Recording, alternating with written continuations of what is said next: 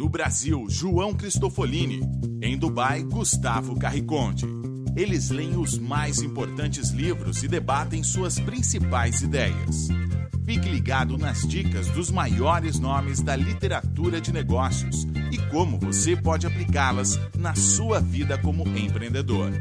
Está começando agora mais um episódio do Resumo Cast Livros para Empreendedores. Olá, seja bem-vindo a mais um episódio do Resumo Cast. Aqui quem fala é João Cristofolini e estamos começando agora o episódio 91 com mais um livro para empreendedor. No episódio de hoje vamos falar de um livro de um dos caras que eu mais admiro no empreendedorismo brasileiro da atualidade, considerado um dos jovens mais inovadores do mundo e talvez um dos maiores cases de startup que nós temos no Brasil neste momento. Estou falando do livro Nada Easy de Thales Gomes. Literalmente um passo a passo de como o Thales conseguiu combinar gestão, inovação, criatividade para levar a empresa dele, a EasyTax, para mais de 35 países em apenas 4 anos. Para quem não conhece o Thales Gomes, como eu comentei, ele foi considerado um dos jovens mais inovadores do mundo. Ele fundou a EasyTaxi aplicativo de táxi, um dos pioneiros no mercado no mundo, que levou aí para mais de 35 países e teve uma das três maiores vendas do ecossistema brasileiro de startup. O Thales também hoje se dedica a Singu, que é o maior marketplace de beleza e bem-estar do Brasil. Então, este aqui não é um livro teórico, este aqui é um livro prático, de quem já fez acontecer, de quem já teve resultados concretos e certamente tem muito a nos ensinar sobre os seus erros e acertos durante essa caminhada de tanto sucesso num ecossistema tão difícil como é o brasileiro. Sempre desconfie de fórmulas mágicas, diz ele. Nestas páginas você conhecerá a realidade de quem tenta fazer com que uma startup dê certo no Brasil. E nós sabemos que tirar uma ideia do papel é uma arte. Fazer isso em um cenário hostil como o mercado brasileiro é quase impossível. Escalar o seu negócio, crescer exponencialmente, esse é o sonho de todo empreendedor.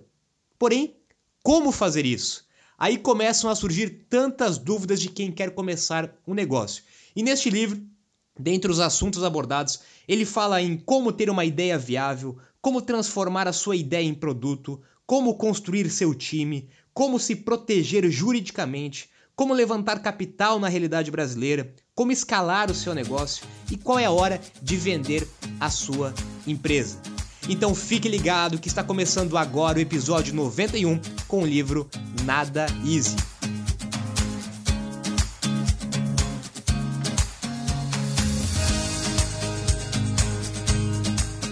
Olá, eu sou Gustavo Carriconde, sejam bem-vindos ao Resumo Cast número 91 sobre o livro Nada Easy.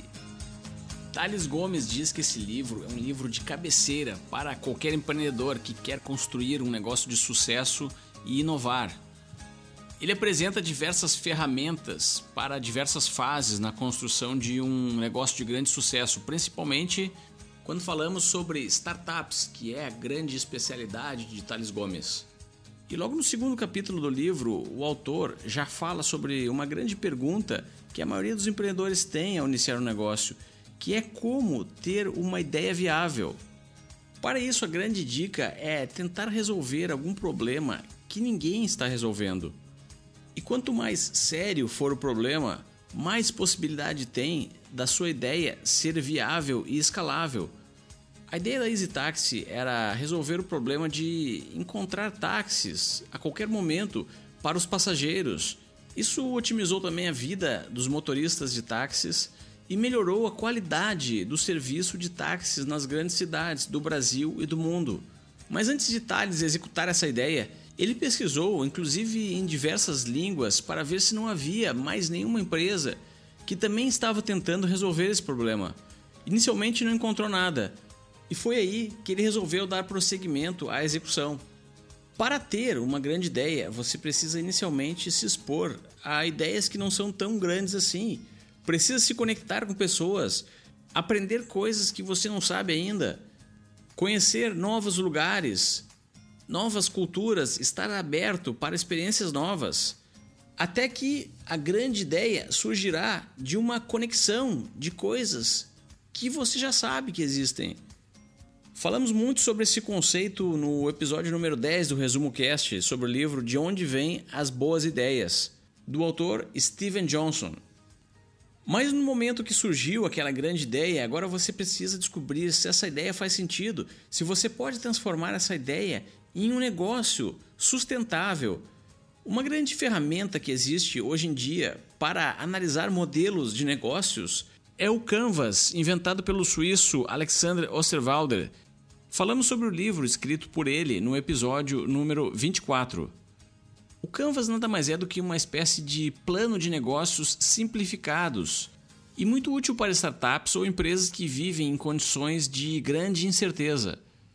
Se você seguir o modelo do Canvas, vai quebrar a análise do seu negócio em nove blocos principais e cada um desses blocos analisa uma área muito importante e que, se não for planejada e pensada com cuidado, pode inviabilizar o seu negócio.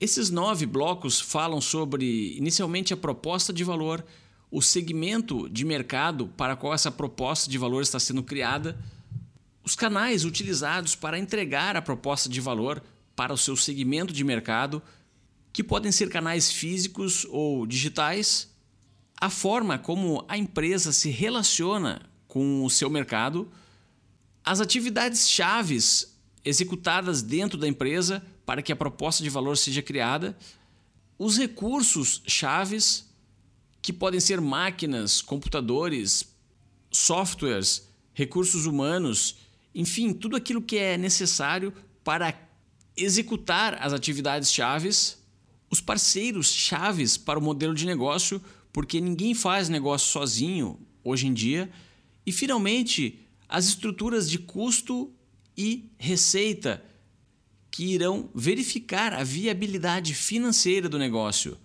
Então, se você deseja se aprofundar mais sobre o Canvas de modelo de negócios, escute o episódio 24 do Resumo Cast ou faça uma pesquisa na internet, pois existe vasto material sobre essa ferramenta que está sendo muito usada hoje em dia. Uma ideia vale 10 centavos a bacia. Essa é a frase que o avô do Thales Gomes disse a ele quando pequeno e que ele comprovou na prática no mundo dos negócios. Uma ideia sozinha não vale nada. Ideia não tem valor nenhum. O que vale no mundo dos negócios é a execução, é sua capacidade de executar uma ideia, a sua capacidade de tirar uma ideia do papel e colocá-la em prática. É isso que tem valor, execução e não ideia. Se é execução e não ideia, então você não pode ter medo de compartilhar suas ideias. As pessoas têm mais o que fazer do que roubar a sua ideia, se esse é o seu medo. Cada um está preocupado com as suas próprias ideias, com seus próprios trabalhos, negócios, com seus próprios objetivos, e não estão preocupados em roubar a sua ideia. A ideia não tem dono, a ideia é do mundo, a ideia é do universo. Ideia nós temos todos os dias. Por isso, quanto mais você falar da sua ideia, mais feedbacks você vai obter e melhor vai ser para o desenvolvimento da sua própria ideia. E foi assim que surgiu a Easy Taxi, dois princípios básicos de construção de ideias que inclusive nós já falamos aqui em outros episódios, que marcaram a construção e o início da Easy Taxi. O primeiro deles é que uma ideia não nasce pronta. E com a Easy Taxi não foi diferente, ela não nasceu pronta, ela foi transformando-se durante o caminho. Inicialmente a proposta e o objetivo era criar um aplicativo para ajudar a encontrar ônibus, horários dos ônibus. Essa era a ideia original que o Thales teve, e com base nos feedbacks de outras pessoas dentro de um evento, inclusive, ele começou a ver e a entender que aquela ideia não fazia tanto sentido para aquele momento, para aquela realidade, que já tinha inclusive outros players grandes no mercado executando essa ideia. Então, a partir daquela ideia original, ele conseguiu mudar a sua ideia. Esse foi o primeiro princípio. E o segundo princípio, então, como que ele mudou essa ideia? Ele passou por um problema na pele. Esse é um outro ponto muito comum da construção de ideias. A maioria dos negócios, a maioria das ideias surgem de problemas que você mesmo está vivendo ou que você mesmo já viveu. E foi assim com Thales também. Ele passou por uma dificuldade de conseguir chamar um táxi. Em uma noite de chuva, ele tentou chamar um táxi e o táxi não apareceu, simplesmente ele não conseguiu pegar o táxi. Então, aí parecia-se bastante óbvio. Ele tinha uma ideia original, ele teve um problema, então ele conectou a ideia original com o problema que ele estava vivendo naquele momento, e aí daí surgiu então a proposta da Easy Taxi de conseguir encontrar táxis através do aplicativo. Segunda lição que ele dá em relação à ideia. Dimensione o seu mercado. Essa é uma outra grande dificuldade que muitas pessoas têm. Depois que elas têm uma ideia inicial, elas às vezes não se dão conta da dimensão do mercado. Qual é o tamanho desse mercado? Há mercado suficiente para mim colocar uma ideia em prática? Muitas vezes o mercado é tão pequeno que não justifica se você criar um negócio é, para aquele mercado. E o Thales comenta, inclusive, que ele já passou por esse problema, por esse erro. Antes de fundar a EasyTax, ele tentou outros negócios que não deram certo, e um dos motivos foi não saber dimensionar o mercado. Ele escolheu um mercado que era muito pequeno, que não se sustentava financeiramente aquela ideia. E depois disso, ele então entrou em dois mercados, literalmente de bilhões. O mercado de transporte, que movimenta bilhões todos os anos, e hoje, atualmente, o mercado de beleza, que também movimenta bilhões todos os anos. Então, depois que você teve uma ideia inicial, muito cuidado em saber dimensionar o seu mercado, qual o tamanho do seu mercado. Eu só faço uma observação aqui, inclusive recentemente teve alguns artigos e conteúdo sobre isso, que hoje está cada vez mais difícil, inclusive, você conseguir dimensionar o seu mercado quando a sua proposta é criar um novo mercado. Ou seja, como que nós iríamos dimensionar o mercado do Uber? Como que nós iríamos mencionar o mercado do Airbnb se aquele mercado não existia? Se fôssemos dimensionar o mercado do Uber, estaríamos dimensionando apenas o mercado de táxi. Se fôssemos dimensionar o mercado do Airbnb, estaríamos dimensionando apenas o mercado de hotel. E não foi isso que aconteceu porque foi criado um outro mercado. Então, está cada vez mais difícil você dimensionar o mercado. Você tem que entender se você está entrando no mercado que já existe, aí você tem muito mais número, dados e históricos para dimensionar o mercado com base em dados e fatos do passado, ou se você está criando um outro mercado, um novo mercado, aí sim você vai ter que, com um pouco de feeling, com alguns dados, tentar dimensionar um novo mercado que você vai criar. Mas de qualquer forma, vale a atenção no tamanho do mercado que você está pretendendo entrar com a sua ideia. Agora que você já encontrou uma dor, já encontrou um problema para resolver, e descobriu que não tem mais ninguém executando a solução da maneira como você executa, já colocou a sua solução no canvas de modelo de negócios e viu que o seu modelo é viável, é hora de partir para a validação. Para isso, as startups utilizam o produto mínimo viável ou sigla em inglês MVP. Esse produto não precisa ser a versão final do produto pode ser apenas uma página da internet. Ele serve para responder uma pergunta, e geralmente a pergunta inicial e mais importante é se as pessoas comprariam ou não a sua solução. O autor conta que para criar o produto mínimo viável do Easy Taxi, ele construiu um site muito simples com apenas um formulário e um botão, onde as pessoas iriam solicitar um táxi, colocar o seu endereço e clicar em um botão que enviava um e-mail para Thales. Ele então colocava o endereço do seu cliente manualmente no Google Maps e começava a ligar para pontos de táxis para descobrir se haviam táxis que poderiam servir aquele passageiro. Mas a grande pergunta que Thales tinha e que esse sistema conseguia responder era se as pessoas iriam ou não pedir um táxi pela internet. O grande poder dos MVPs é que eles conseguem transformar hipóteses em fatos. Durante a fase de planejamento e pesquisa, quando o empreendedor está fazendo seu canvas, pesquisando o tamanho do mercado, as informações que ele tem são apenas hipóteses. Por mais que sejam baseadas em estatísticas e dados do passado, ninguém pode garantir que, na opinião do cliente, o negócio vai dar certo. A validação por MVP vem para resolver esse problema de transformar hipóteses em fatos.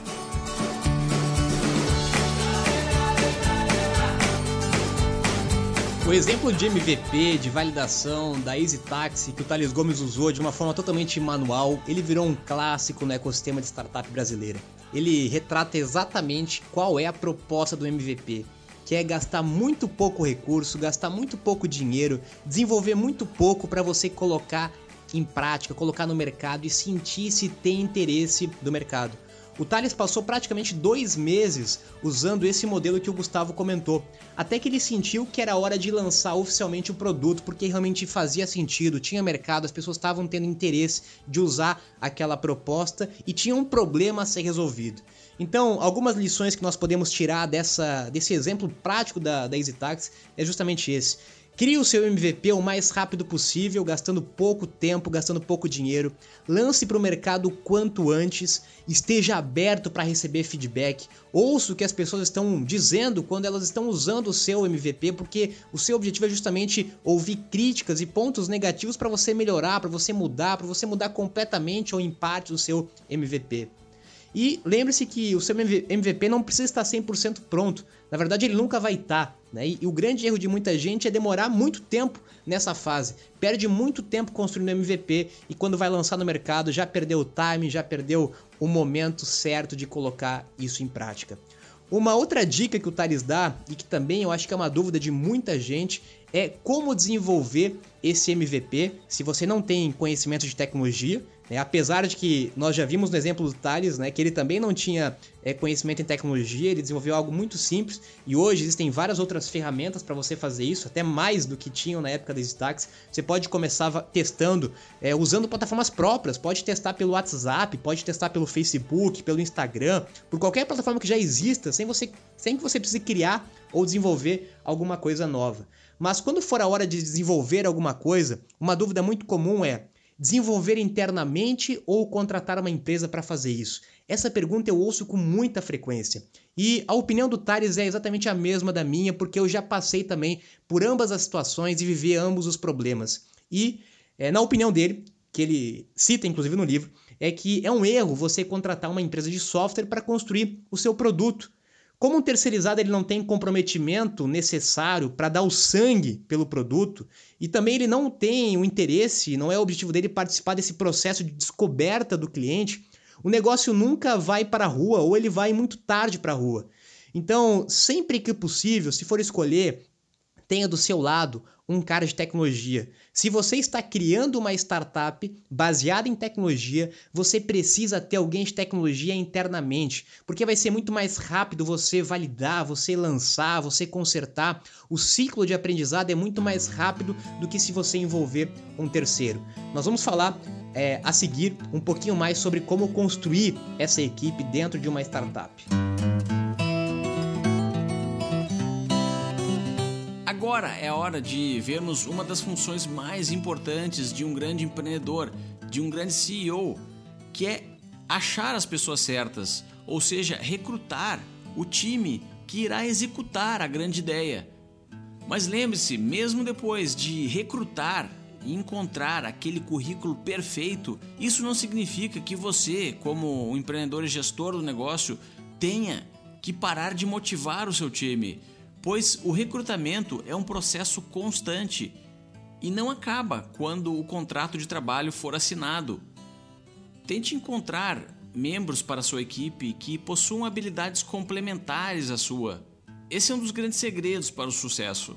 Se o seu negócio é um aplicativo ou uma plataforma digital, você precisa achar um membro para a sua equipe que consiga criar os códigos dos programas necessários para colocar a sua plataforma em operação. Outra função extremamente importante é vendas. Qualquer startup ou praticamente qualquer negócio precisa vender o que produziu.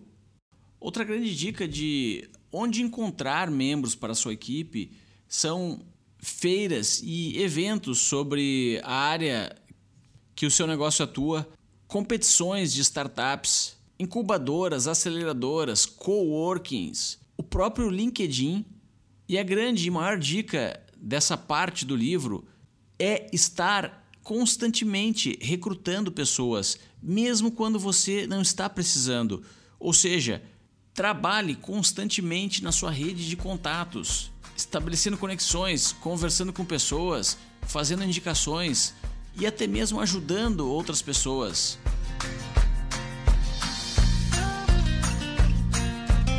A única vantagem competitiva a longo prazo se chama gente boa. Segundo Thales, um CEO de uma startup tem basicamente seis funções principais. São elas: recrutar e cuidar de pessoas, levantar capital, estabelecer relacionamento com investidores, desenvolver novos negócios e parcerias, vender e resolver o que é mais crítico para o negócio naquele momento. Ou seja, grande parte do tempo de um CEO de uma startup está relacionado com convívio com pessoas, está junto de pessoas. O Thales diz que ele usa praticamente 50% do tempo dele em contato com outras pessoas, conversando com pessoas, conversando com investidores, conversando com outros possíveis parceiros, conversando com possíveis novos funcionários, sócios, investidores, etc. Ou seja, estar em contato com pessoas é uma grande atividade que um CEO precisa sempre fazer, como o Gustavo comentou. E uma das principais plataformas que ele utiliza para isso é o LinkedIn. Ele usa muito o LinkedIn e você também deve usar o LinkedIn se não usa ainda. O LinkedIn é a maior plataforma profissional do mundo, onde você consegue se conectar com qualquer pessoa praticamente que está lá dentro e facilmente você consegue então é, encontrar pessoas, encontrar possíveis funcionários, clientes, parceiros, até mesmo sócios pra, para o seu negócio. Então, Use né, com melhor proveito o LinkedIn, que é uma ferramenta tão rica de pessoas, já que o negócio é feito de pessoas. E os três pilares para montar uma equipe em uma startup que o Thales usa e que nós também já falamos aqui no Resumo Cash, são literalmente três pessoas, três perfis de pessoas complementares. Não podem ser pessoas iguais, não adianta achar outra pessoa igual a você, que faça a mesma coisa que você. Se você é um desenvolvedor, não vai encontrar outro desenvolvedor. Se você é um vendedor, não vai encontrar outro vendedor. Se você é financeiro, não vai encontrar outro financeiro. Você precisa de diversidade. E praticamente são três as diversidades principais que uma startup precisa ter. Aliás, Nenhuma startup de sucesso ela nasce sozinha. Por um motivo muito simples, é muito difícil construir uma startup, é muito difícil colocar uma startup em pé. Por isso que a probabilidade de alguém fazer isso sozinho é muito pequena. Você precisa de pessoas junto com você, pessoas complementares que vão te ajudar nessa jornada tão difícil que é criar uma startup. Então tenha com você uma pessoa de vendas, uma pessoa que saiba se relacionar, que saiba conversar, vender a sua ideia, seu produto, seu negócio para outras pessoas. Tem uma pessoa de tecnologia, se o seu negócio é de tecnologia, você precisa ter um desenvolvedor internamente. E tem uma pessoa com um perfil um pouco mais organizado, mais burocrático, mais administrativo, mais financeiro. A combinação desses três perfis, vendas, desenvolvimento e administração, é a combinação ideal para você começar a sua startup.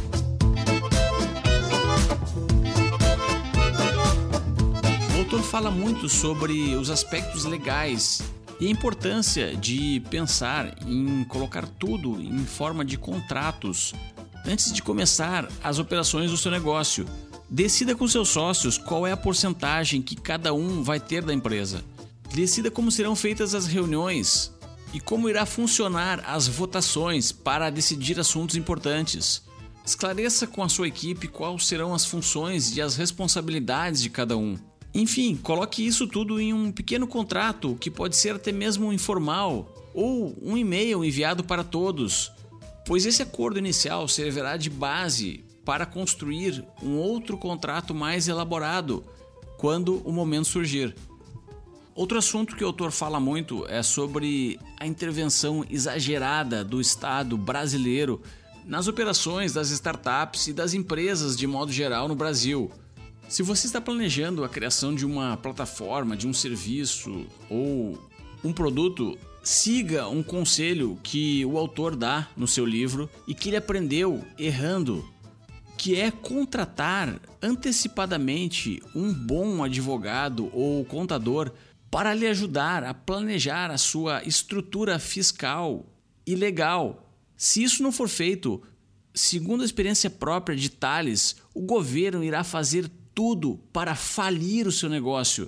Irá colocar diversos entraves legais para impedir que você tenha lucro, pois a máquina pública em diversos países do mundo e principalmente no Brasil não gera mais tanto valor para a sociedade em comparação com a quantidade de tributos e impostos que recolhe. Estamos vivendo uma era onde as pessoas e empresas que geram valor são saqueadas pelos governos em diversos lugares do mundo. Falamos bastante sobre esse assunto no episódio 78 do Resumo Cast, sobre o livro A Revolta de Atlas. A autora desse livro, Ayn se estivesse viva, diria que o empreendedor Thales Gomes é um dos Atlas do nosso mundo contemporâneo, que enfrenta as maiores dificuldades impostas pelos estados para criar valor, resolver problemas, melhorar a vida das pessoas e impulsionar a raça humana. O Thales é um grande defensor do livre mercado, da não interferência do governo na nossa vida. É, e como ele diz, o Brasil, infelizmente, é um dos países mais difíceis para empreender por vários motivos fiscais, trabalhistas, de corrupção, de burocracia, de incentivo ao empreendedorismo. Por isso que nós precisamos ainda mais de conhecimento, informação, garantias e até dedicação para fazer com que uma empresa dê certo no Brasil. E ter cuidados burocráticos, jurídicos nesse sentido é muito importante. O Thalia já enfrentou vários problemas, assim como muitos outros empreendedores. Quem já empreendeu certamente já teve algum tipo de problema nesse sentido. Se tiver problema trabalhista, problema com investidor, problema, algum problema jurídico. Por isso, apesar de a gente ouvir muito isso, né, vale reforçar. Tenha cuidado com a questão jurídica, contábil do seu negócio. Esteja sempre bem assessorado de uma contabilidade, de uma empresa jurídica, para você não cometer erros que depois podem prejudicar ou até mesmo matar literalmente o seu negócio por algum erro, por algum descuido que você não teve no início do seu negócio.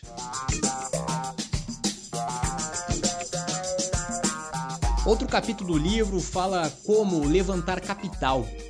E esse é um assunto também muito comum, uma dificuldade que muita gente tem, inclusive porque o Brasil é de fato um país muito difícil para captar dinheiro. E o motivo é muito simples, como o Thales comenta, hoje não é interessante para o investidor colocar o seu dinheiro em um investimento de risco, em uma startup, em um empreendimento, com todas essas dificuldades políticas, econômicas que existem no país, enquanto que ele pode colocar o dinheiro facilmente numa aplicação financeira de um banco ou uma aplicação financeira tradicional e ter retornos bastante consideráveis. Quando olhamos para países como o mercado americano, como a Europa, onde os juros são negativos ou zero, é muito mais interessante para o investidor se expor a riscos, investir em startup, investir em novos negócios, do que deixar o seu dinheiro parado no banco para ter retornos altíssimos em função dos altos juros. Então, esse é um desafio ainda maior que nós temos como brasileiros, ou seja, é ainda mais difícil captar dinheiro no Brasil, por isso que precisamos ainda mais de criatividade para resolver esse problema. Nós tivemos no Brasil aí naquele ciclo que o Brasil estava em grande ascensão, em grande evidência na mídia, né, como um novo país emergente. Tivemos uma entrada muito grande de capital, de vários fundos, de vários investidores vindo para o Brasil. Dali surgiram muitas startups, inclusive a EasyTax também, que esteve na hora certa, no lugar certo, no momento certo. Hoje, nesse exato momento, o cenário é um pouco diferente, até o próprio cenário político e econômico do Brasil, ele acaba afastando é, muitos investidores, mas nós temos cada vez mais, né, como uma notícia positiva, cada vez mais investidores anjos surgindo no Brasil. Apesar de ser ainda um número pequeno, as opções acabam aumentando gradativamente com o tempo. Então, basicamente, o que nós podemos compartilhar de lição sobre como levantar dinheiro no Brasil? O primeiro deles é que se você não precisar levantar dinheiro, é o cenário ideal. Quanto menos você precisar de dinheiro de terceiros, de investidores, melhor. Quanto mais você puder usar dinheiro do seu próprio cliente, é o cenário ideal. Se a sua startup puder gerar receita a partir do primeiro dia, se o seu cliente puder pagar a partir do primeiro dia para usar o seu produto, seu serviço, para que você não precise captar grande quantidade de dinheiro, né, ou que o seu negócio não seja dependente de dinheiro. Porque uma coisa é você captar dinheiro para escalar, para aumentar a sua operação. Outra coisa é captar dinheiro quando o seu negócio precisa de investimento para ele de fato é, conseguir sobreviver. Então são duas dificuldades. Alguns modelos de negócio permitem isso, outros não. Alguns modelos de negócio que geram receita de curto prazo permitem essa facilidade, essa flexibilidade, outros não. Então, se você precisa de fato captar dinheiro, alguns princípios básicos. Lembre-se que investidor não investe em ideia, investidor investe em pessoas, em negócios, em equipe, não em ideias, em coisas que já foram executadas. Então a primeira etapa do investimento geralmente é feita pelo empreendedor. O cara que tem que assumir o risco do negócio é o empreendedor. O primeiro dinheiro vai vir ou do, do empreendedor, ou da família, ou dos amigos, ou dos tolos, né? Como se diz na, no conceito popular até da tradução literária americana. É, então você precisa buscar algum tipo de recurso financeiro pequeno nesse estágio através dessas fontes. Você, amigos, familiares ou qualquer conhecido que acredite em você ou que queira te ajudar, literalmente. Quando você consegue validar, consegue colocar em prática, aí sim você pode pensar em buscar uma aceleradora. Hoje existem muitas aceleradoras no Brasil. Você pode pensar em buscar algum investidor anjo.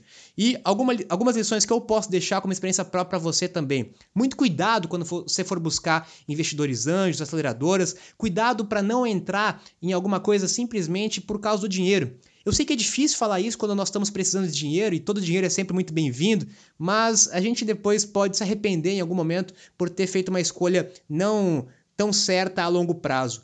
Busque investidores que têm relação com o seu negócio. Busque investidores que estão nesse mercado de startup, que investem em empresas do seu segmento, do seu modelo. Não busque um cara que investe em imóveis para investir na sua startup, um cara que investe em outra coisa para investir na sua startup. Tenta buscar alguém que possa agregar valor para o seu negócio, não só com dinheiro, com conhecimento, com relação, com contato, com know-how. O mesmo vale para aceleradora também. Pesquisa aceleradora. Hoje tem bastante aceleradora no mercado. Pesquisa o que ela já fez, os cases dela pesquise qual que é o fit que ela tem com o seu negócio, com o seu mercado, antes de entrar em qualquer tipo de investimento. Certamente essa primeira etapa é mais difícil, você dá esse primeiro estágio, esse primeiro passo. Como eu disse, capital próprio de família, investidor anjo, aceleradora.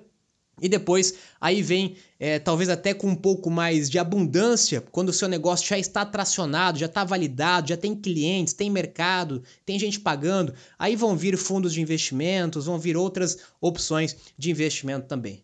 Aí uma outra opção, acabei de esquecendo de comentar aqui, nós já falamos em outro episódio, que começa a ganhar cada, cada vez mais força no Brasil também, é o modelo de equity crowdfunding, né? um modelo de onde vários investidores anjos investem um pouco de capital, na verdade qualquer pessoa pode investir pouco capital, 5 mil, 10 mil, dentro de alguma plataforma que faça isso legalmente, isso inclusive hoje já está legalizado pela CVM, isso foi neste ano, em 2017, por isso que vem ganhando bastante tração também. É mais uma opção que você tem também para captar recurso para sua startup. O Thales também fala sobre como você vai escalar o seu negócio, como você pode aplicar a estratégia de Go Hacking para aumentar ainda mais a atração do seu negócio. E um dos principais aprendizados dele sobre isso foi que ele cresceu rápido demais com a EasyTax. E crescer rápido demais pode ser tão ruim quanto não crescer.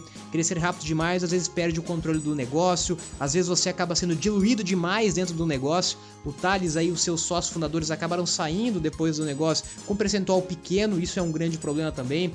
É, cresceram rápido demais, muitas vezes você corre o risco de perder a cultura da empresa, é, enfim, vários problemas que você pode ter por crescer rápido demais. Então é um aprendizado que ele teve, que ele está mudando na Singu, é, com um crescimento mais é, lento, é, crescendo gradativamente em algumas cidades, não abrindo para todo mundo ao mesmo tempo.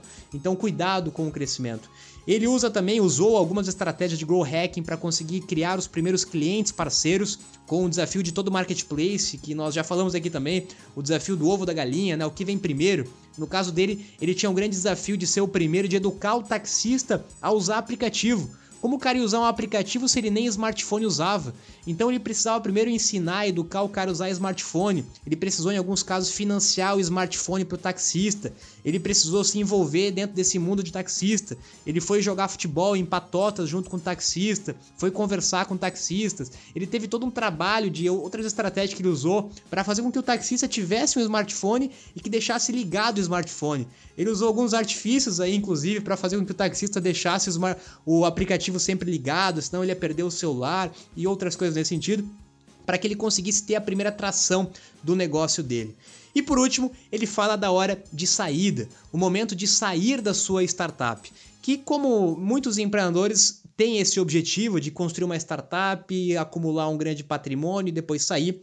Ele orienta, inclusive, que você não tenha esse objetivo inicial, ninguém começa um negócio já com esse pensamento, mas se você fizer tudo direitinho durante o caminho, você pode ter essa opção é, de saída num segundo momento dentro da sua startup. E basicamente dois aspectos pesam nessa decisão, como ele comenta. O primeiro é o aspecto pessoal, quando você entende como empreendedor que você não está mais contribuindo para o negócio. No caso dele, a empresa cresceu tão rápido de uma forma tão forte que ele é, acabou se sentindo mais é, perdido dentro do negócio porque não era função dele gerenciar a empresa, ele queria construir a empresa. Então, depois de quatro anos de operação, ele acabou não é, se sentindo mais bem pessoalmente, sentindo que ele já tinha feito a parte dele e que ele deveria ir para outros desafios. Esse foi um primeiro, um primeiro ponto que pesa muito na hora da saída, na decisão da saída. E outro peso, logicamente, que é o peso financeiro. Quando você tem uma boa proposta financeira ou quando você está muito diluído no seu negócio, em função de várias rodadas de investimento, você acaba, inclusive, até perdendo a motivação de estar dentro do negócio. Então, é uma combinação de aspectos pessoais com aspectos financeiros para você ter uma saída. E no caso da EasyTax, ela foi aí uma das três maiores vendas no mercado de startup brasileiro. Se você gostou do episódio de hoje, compartilhe com outros empreendedores que possam se beneficiar do valor que a gente gera aqui debatendo esses livros importantes para o mundo dos negócios e deixe também um review para o Resumo Cast lá no iTunes ou no aplicativo que você utiliza para escutar os episódios do Resumo Cast. Lembrando que os podcasts podem ser escutados sem conexão com a internet. E se você acessar o nosso site, lá temos o link para sincronizar automaticamente todos os episódios do Resumo Cast toda segunda-feira, que é o dia que publicamos o novo episódio. O endereço do site é resumocast.com.br. Agora eu me despeço aqui de Dubai. Tenham todos uma boa semana e até o próximo episódio.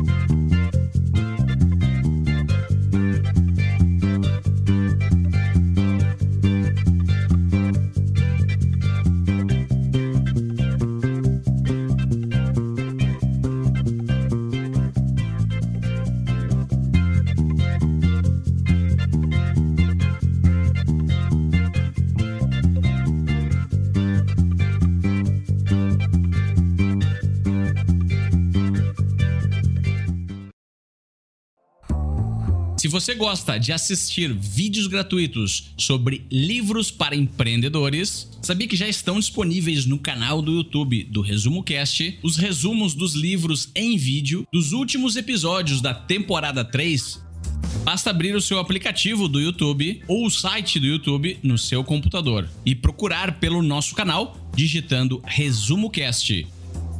Te vejo por lá.